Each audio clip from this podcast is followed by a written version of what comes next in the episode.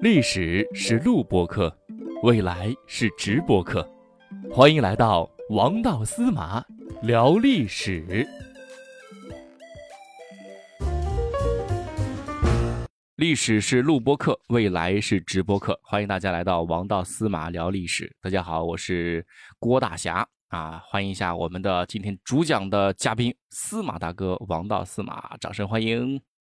呃，昨天这个也是和朋友一起吃饭嘛，然后他也跟我讲了讲一些历史的故事。我说：“嘿，这个你还能难倒我？我可认识司马大哥，当当今的这个历史研究学者之一啊。”后来他讲的一些东西啊，比如说讲到这个刘邦，我就产生了一些困惑。这个人说起来挺有名儿，但是呢，实际上我不就很奇怪的点就在于啊，他有张良对吧？他有萧何，他有韩信。那为什么呃，这个这三个人都是非常杰出的人才，为什么他们就没有当领导，而让刘邦当了呢？刘邦对他们来说，我觉得也就是个泗水亭长而已，你比不上张良。人张良人家运筹帷幄啊，对吧？人家很厉害。人家萧何，对吧？在背后支起一杆大旗，也能够治理国家。韩信就更别说了，不过王者荣耀里面是一个非常厉害的刺客，在古代呢也是号称兵仙的大才。为什么最后刘邦就能够呃把这三个人当做自己的手下，自己登上这个九五至尊的王位呢？这个问题还得请司马大哥给解释解释。哈哈，呃，是这样哈，就说那个嗯，实际上你的这个困惑呀，是很多人的困惑啊。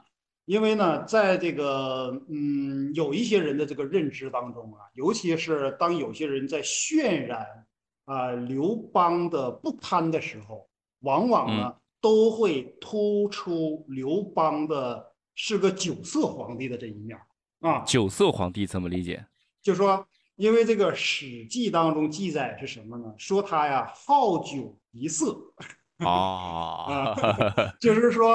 哎，这个人呢喜欢两样，一个呢是杯中之物。刘邦啊，他这个这个人的这个私德呀，我们必须得说，这个人的私德呀不是特别的好啊。这个呢必须要首先来说明他。嗯，但是呢，我们有些时候呢，在评价一些历史人物的时候呢，你还不能单纯的从他的私德这个角度来入手。这个呢，肯定是评价他的一个 维度，对不对？但是呢，有些时候呢，你需要多维度来看到一个立体的人啊。嗯，没错。就是你打个比方说，我们呢要从我们这个个人的这个呃人生的这种经验来说的话，比方说您的爷爷、您的父亲啊，他们每个人呢，在他那个时代呀。都有他的历史的任务啊，就说，比方说你爷爷奶奶把几件事情给做成了，把这些孩子呢全都给抚养长大了，力所能及的，他们都为这些孩子的未来着想。那么我们就说什么呢？他们完成了他那个时代的历史任务。你比方说你的父母啊，也是呢倾其所能的。为你，就是为孩子啊，就是说尽到了他们应尽的职责和这个义务啊，你不能要求他那个再高的了，对不对哈？他们呢也是呢完成了自己的呢时代赋予他们的使命。同时啊，一个皇帝，一个国家的执政者，其实呢也是这样。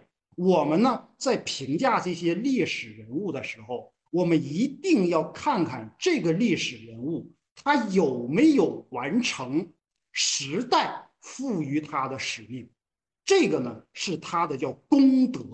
这个功德呀，我认为呢是大于私德的。嗯，功德大于私德。对，功德大于私德。对，其实呃，大家在这个无论是哪一本历史的著作里面，也基本上看不到他太多的这个私德。我们今天就聊他的功德，他为什么能够胜于这三人，能够成为皇帝？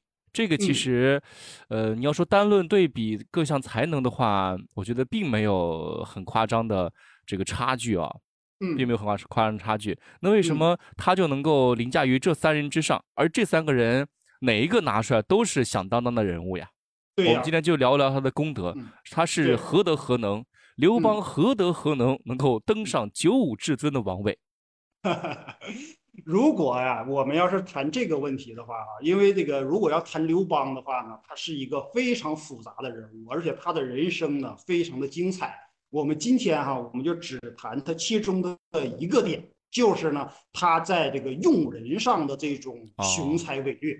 是吧嗯？嗯就说呢，在这个汉高祖五年五月的时候啊，在这个洛阳的南宫召开了一次这个，就是说这个军政要员的这么一次这个集会啊。当时的时候呢，我想啊，可能就是说当时一些比较知名的人物能够。就说是这个有有时间的吧，比方说他没有一些这个呃额外的一些军事和政治任务的这样的人呢，就是一些功臣呢，有可能都汇汇集到这里面了。那汇集到这里面之后呢，然后刘邦啊就让他手下啊说你们说一说呀，他说我呀为什么我能够打败这个项羽呢？啊，当时的时候啊有一个人是谁呢？就叫王陵。嗯，王陵啊，他是。西汉开国的第三任丞相啊，也是呢。这个王陵啊，他和这个谁和这个刘邦啊，是这个都是这个啊沛县人啊，现在的江苏的沛县啊，对，江苏沛县。哎，他俩是这个老乡。那个刘邦没有发迹之前呢，刘邦向王陵叫大哥。哦，你知道吧？哎，那那个呃，这个王王陵后来怎么了呢？王陵啊，后来的时候呢，刘邦发迹了呀。对呀、啊，那王陵为什么没发迹？他不认识韩信，不认识张良吗？呃，对呀、所以呢，这个问题呢就出在这儿了，就是嗯曾经的一个不起眼的一个小弟，嗯，最后呢成大哥了。哎老大当中的老大，你知道吧？哎，原先的大哥呢，在这个原先的小弟下面，呃，那个哪儿当小弟了当小弟了，哎，当小弟了啊。所以呢，这个王陵啊，他在总结这个谁的，就是总结这个刘邦成功的原因的时候啊，他就说什么呢？说呀，陛下呀，你这个人呐，实际上呢，你这个人是一个很傲慢的人，你呢非常喜欢这个侮辱别人。因为你如果你要看这个《史记》的《高祖本纪》，你就会发现刘邦啊是开口就骂，这个人开口就有脏字儿啊。但是呢，那个时候他那个脏字儿啊，和比跟我们现在的比呀，那还是要好得多啊。他们那个时候不能，对，人家那个时候啊，就即便那个哪儿，即便有这个脏字啊，也是骂的文言文。也也也是，他有的时候比较愿意骂骂呃骂什么呢？愿意骂奶公，就是哦奶公呢是你老子的意思啊，就哦你老子我哦哦呃哦如何如何的，哎，他他呃 瞬间就高雅了呢。啊对，然后呢，他他这这呃再有的时候呢，他愿意骂人是什么呢？庶子啊，庶你这小子哎，啊，你这个小你这子臭小子啊，你这个臭小子。然后呢，还愿意骂什么呢？庶儒，这个是针对这个哪儿呃这个读书人的啊，你们这些臭知识分子啊，就说所所谓的他开口就带脏字儿啊，是骂到这个程度，不像我们现在的很多人，哎呀那个脏，你知道吧？哎 但是呢，学历史不光光可以了解历史故事，还能学啊，还能学然后那个谁呢？然后这个谁就是说这个呃呃王林啊，就提出来了，他有这么一个问题了，说你这个人呢哈，开口就愿意骂啊，嗯。然后呢你愿意羞辱人，嗯。但是呢你有一点好，你你你有一点什么好呢？答应的事儿，你只要你你你做到了，我马上给你现金，给你奖金，给你荣誉，给你地盘儿，我兑现。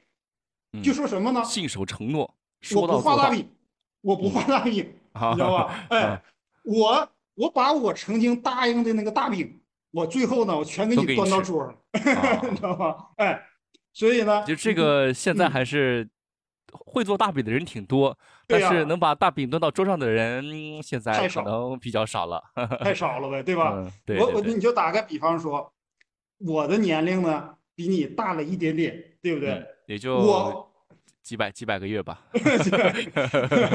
我呢 被画大饼的人哈给吓怕了，我跟你说啊。我我我我我我我不知道你那边有没有这，我想很多人呢都有过这样的经历啊。嗯，就说呢，哎，就说这个哪儿呢？你这个画完大饼了之后哈，把这个大饼最后呢给兑现了，哎，这呢就是高手。所以呢，这个谁呢？王陵又说什么呢？就说哈，陛下这个人哈，你这个人呢，这个傲慢，爱骂人，嗯啊，然后不知道尊重人啊。然后呢，给别人画大饼，但是呢，你这个人呢，优点呃呃那个也非常的明显。你只要把事情办到位了，我马上这个大饼就给你兑现，啊，所以呢，最后呢，你能够把这个项羽打败。而项羽那面呢，正好相反。项羽他怎么相反呢？项羽这个人呢，人家是贵族。嗯，那人家说话那哪能一一张嘴就乃公，一张嘴就什么数字什么数啊？人家贵族啊，待人接物啊是彬彬有礼的，啊是彬彬有礼啊。这个人呢，就说你打个比方说，我们如果要是交朋友，我们交项羽，我们不要交刘邦嗯啊，你跟这样的人哈，你生气，你知道吧？你跟生气，但是呢。你如果呢，你要想找一个老大，找一个老板，你想打天下，那么呢，你就得跟刘邦这样，啊，你就得跟刘邦这样。项羽呀，因为他呢，一方面他是贵族，他再有一个呢，哈，他年龄比较小，他起兵的时候啊，才二十四岁，啊，当上西楚霸王的时候，他才二十七岁。就是呢，一个贵族啊，这样的人哈，他不一定知道别人心里的需求。那他怎么短短几年就能够当上西楚霸王呢？这是不是有一些特殊的关系在里面？他当时啊，就纯能力，纯画饼。一一方面他是纯能力，另外一方面哈，他实际上呢，他是踏着他的叔父项梁的肩膀起家的，啊。就说呢，项羽这个人呢是战术家，有高人指点，有有有有有高人指点的，嗯，对不对哈？哎，这个呢，你像以后的时候，我再找机会，我再给你，就是咱们再分析一下他和韩信之间，对，还是回到刘邦这儿哈，他和韩信两个人因为人生起点不同，最后怎么曲折啊？嗯，就说那个呃，项羽这个人呢，他待人接物啊，他的人品，他的私德。都比你刘邦哈强的太多，但是呢，他就有一个问题，他不懂别人的需求，答应了别人的很多东西呢，最后呢，人攻城略地之后呢，不给人兑现，对吧？都是自己的，哎，对，不给别人分，你你不给别人分，你不给别人分的话，那时间长了的话，光让马儿跑，不让马儿吃草，马儿早晚就累死了。所以呢，这个谁呢？我王陵呢？就给他分析这个啊，然后呢，刘邦当时就说呀，说公啊，只知其一，不知其二。你说的这一点，我承认，你说的这一点呢是对，是正确的，是对的啊。但是呢，还有一点你不知道，那你不知道的话呢，我呢告诉你我的秘诀啊。所以呢，他的这个秘诀是什么呢？就是历史上非常有名的，就叫出汉三结论啊，就叫出汉三结论。刘邦啊，他来总结自己的这个成功经验呢，他说这么说：说运筹策帷帐之中，决胜于千里之外，吾不如子房。这个子房是谁呢？子房是谁呢？子房是谁呢？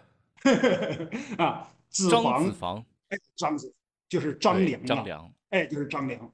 因为啊，当时的时候啊，这个人哈有名有字，就是说，如果要是称呼这个人的名的话，那就是一种蔑视；称呼这个人的字是一种尊称。我们刚才不说了吗？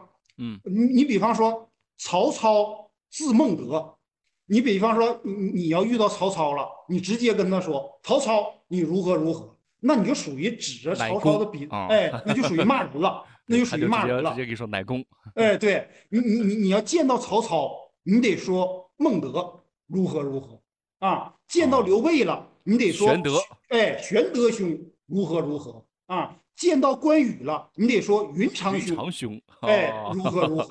你不能上来就说关羽，有点意思啊。对，你知道吧？哎，所以呢，刚才我们不说了吗？我们说呀，刘邦这个人呢，他是一个哈，这个侮辱人的这么一个人，但是呢，他非常尊重张良。尊重张良的有一个标志是什么呢？就是不称张良为张良，因为他作为老大，他可以称张良啊，这个尊者对这个卑那个卑贱之人，他是可以直接直呼其名的。但是呢，他不那么说，他一直称这个张良为子房，就是尊敬这个张良。哎，然后呢，他就说这个他评价了啊，就是在谋略这方面，那么我赶不上张良，我赶不上这个呃张子房，然后。正国家，抚百姓，己溃饷，不绝粮道，吾不如萧何。哎，嗯，镇守国家，因为当时啊，他们这个就是这个刘邦有个根据地啊，刘邦的根据地是那个在哪儿啊？就是现在的这个陕西，嗯，巴蜀，啊，就是现在的重庆啊、四川呐，然后陕西呀，哎，这一块儿。是属于他的一个后方基地，还有甘肃那一面啊，嗯，哎，这是属于他的一个这个呃后方的基地。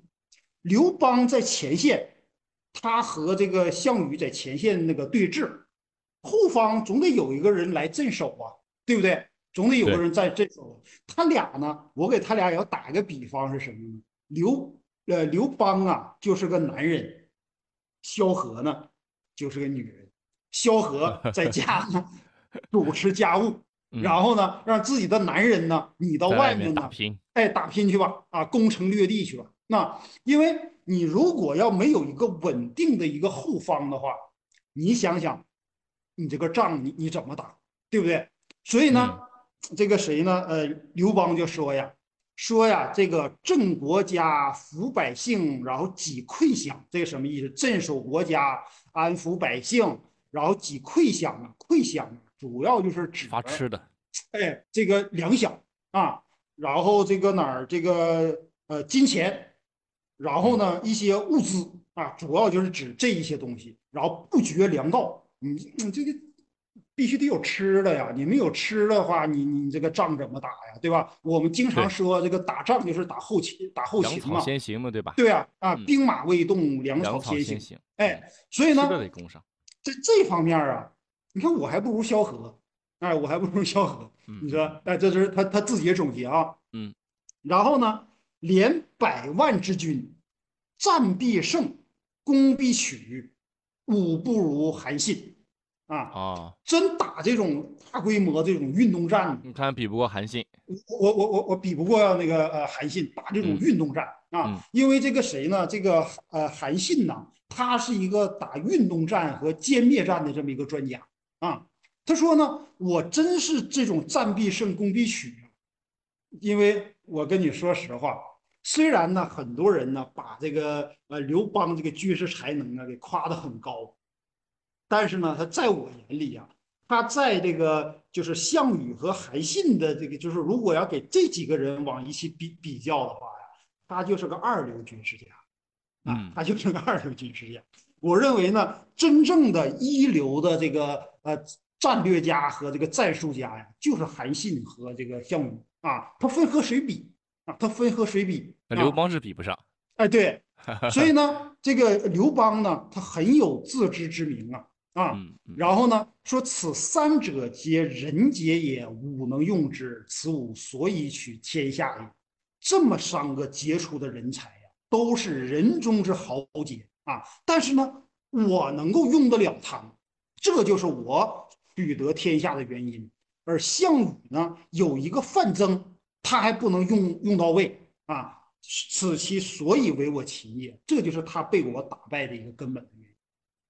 实际上，刘邦的自我的这个总结呀，是非常的到位嗯，对自己认识比较清晰，比较清晰。啊看来经常自己反省自己，经常给自己复盘。对，你看，嗯，这这就是你刚才所谓的这个哪儿这个困惑。你说的这个困惑是什么呢？那你说这三个人都行，他都比不过，对呀、那他为什么？怎么能？对呀，他怎么能够登上这个皇位呢？你看，世界上来了，世界上这个玄机不就 在这里？问题来了，我比比谁都不如。呃对呀，然后这这三个人还听他的，甘为其所用。你说你难道我也要注意一下生活中不如自己的人吗？啊？万一以后 哪个是个大哥，对吧？对呀，带我发家致富也有可能啊。如果你要不了解这样的人哈嗯，可能在你的眼里哈，你说你算一个什么人？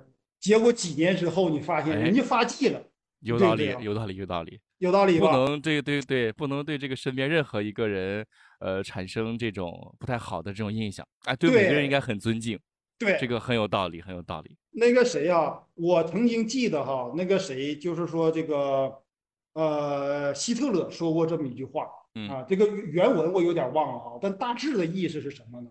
你永远不要瞧不起一个年轻人，因为嗯他有一个不可预知的未来。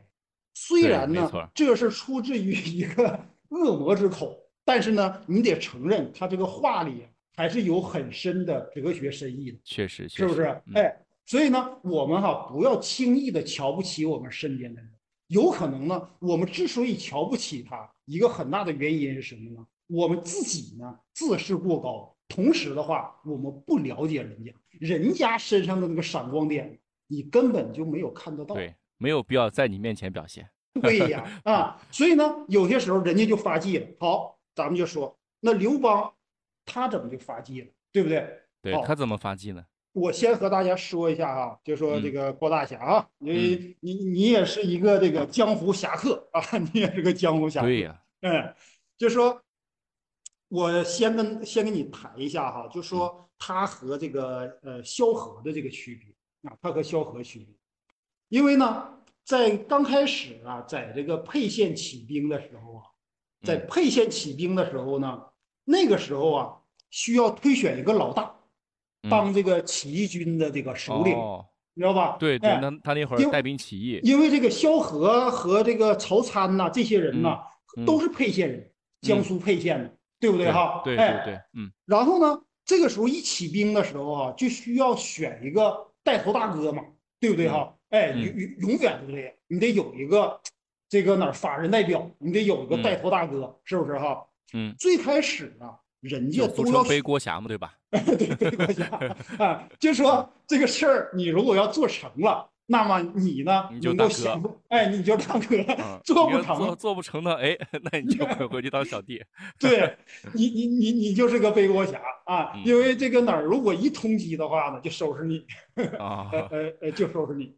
所以呢，当时的时候啊，沛县的这些起义的这些人呐，人家没没有那个完全看好这个刘邦，人家看好的是萧何和曹参啊，萧何和曹参。啊，然后让刘邦当了个法人，对，让刘邦当了这个法人没想到哎，刘邦当法人当的当的还挺好。当的还挺好，哎，人家最后呢，人家还成为大汉王朝的这个呃创始人了，对不对哈啊？这是嗯当时人都想象不到的。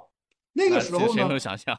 对呀，谁都想象不到啊，谁都想象不到。当这件事情已经摆在眼前了，你说这个人再厉害，那就不是什么水平了。你打个比方说，当年马云这个哪儿在北京四处在推销的企业黄页的时候，对对对哎对对你就说这个人以后哈肯定是首富。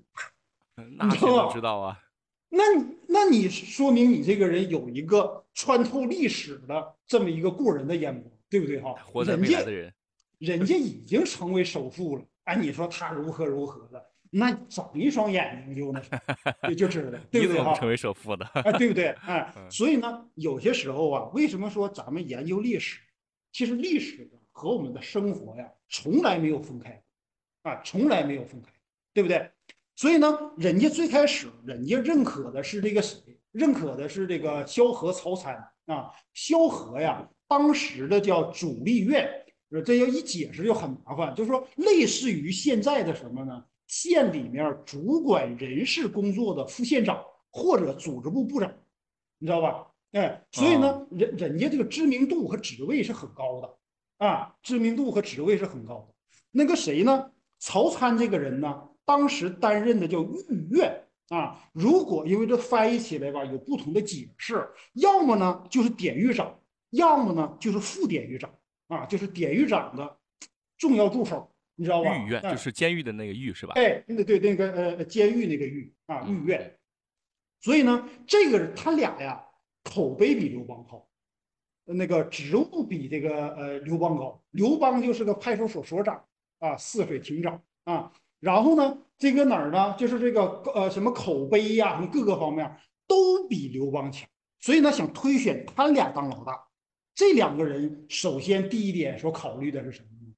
这件事儿啊，成不成啊，需要打一个天大的一个问号。谁知道这件事儿一定成啊？而且那个时候他们起义的时候，秦王朝还是相当强大。秦王朝的这个历史节点不能忘。对呀，秦国还是强秦，很强大，嗯，对吧？还是很强大，刚起义嘛，对不对哈？刚那个刚刚起义的时候，那个时候因为这个呃秦国的这个武装力量，那当时属于天下第一呀，对不对哈？尤其是战国时代，它不是武装力量。这个哪儿？这个天下第一，他怎么能把那六国打败？对不对？你那个时候这件事情能不能成，需要打一个天大的问号。所以呢，这两个人一想，如果要是一旦要是失败了的话，哎，那肯定要要来追查的。那秦政府不会饶了他，而且这个呢是绝种灭族之罪呀。他不不光是说那个我一个人杀头呃就完事儿，你的整个这个家族全都要遭殃。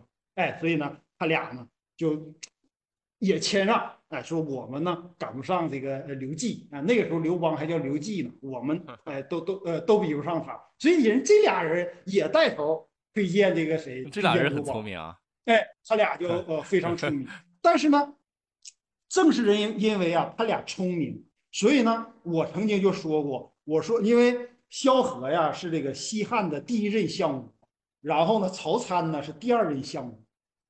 我就说呀，皇帝和相国的这个区别呀，就在这里。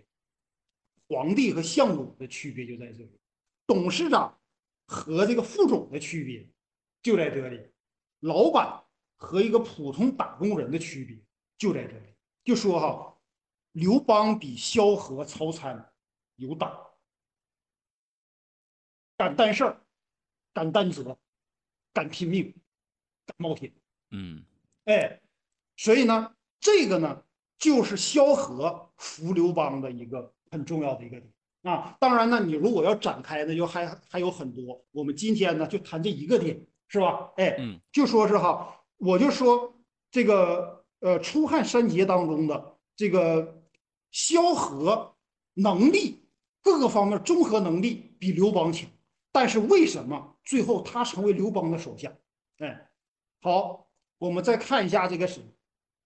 我们再看一下这个张良，张良这个人呢，房先生，哎，对，子房先生，张良这个人呢，他是一个谋略大师啊，有人称他为叫谋圣嘛，对不对啊？称这个韩信为兵仙啊，然后李白是诗仙啊，然后司马迁呢是史圣啊，如何的啊？然后关羽是武圣啊，这个这个就是有有有有一些这些桂冠的，有有有一些这些美名啊。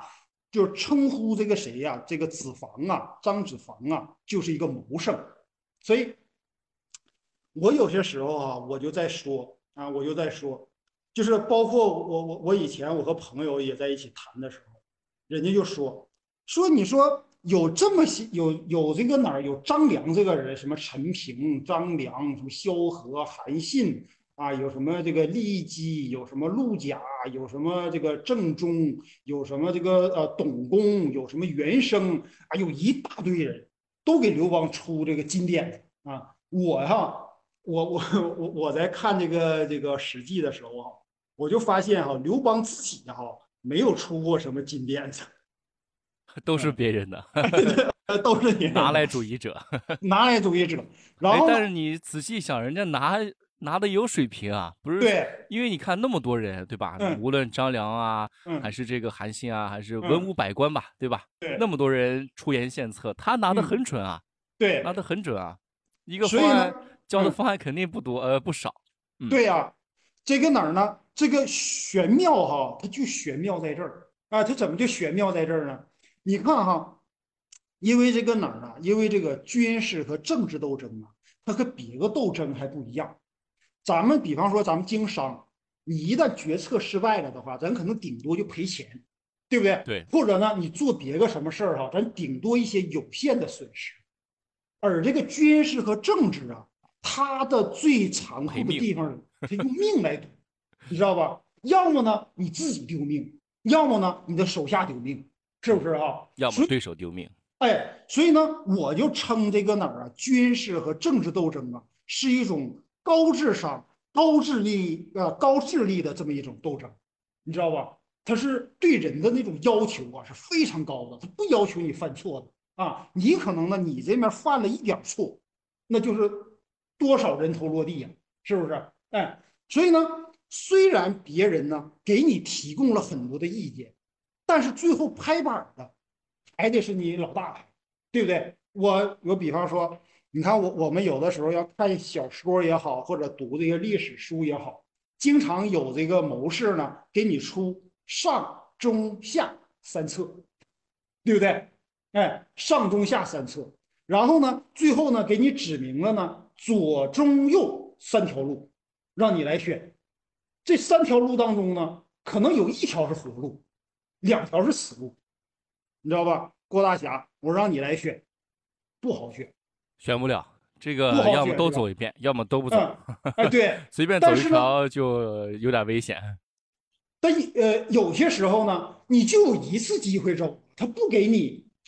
咱拍电影呢，咱们弄弄弄弄得不好，咱们可以这个哪儿五遍、十遍、一百遍的拍，对吧？嗯，这就叫人生是直播呀！啊，就咱们那个广告语啊，人生是直播啊。我们现在看这个刘邦是录播，但是刘邦在当时的时候，他走他未来的时候，他是在做直播呀，不给他录播的机会，对不对？哎，左中右你来选吧，选了活路了，大家可能就呃都活着过去。你要一下选了死路了的话，那有可能全军覆没，对不对？而且呢，这种情况呢，还不是一次两次，n 次，无数次啊，所以呢不好选。而且你看哈、我们人生在做很多选择的时候哈、这个选择呀，不是百分之百对，也不是百分之百错，不是百分之百黑，也不是百分之百白，对不对啊？也不是百分之百利，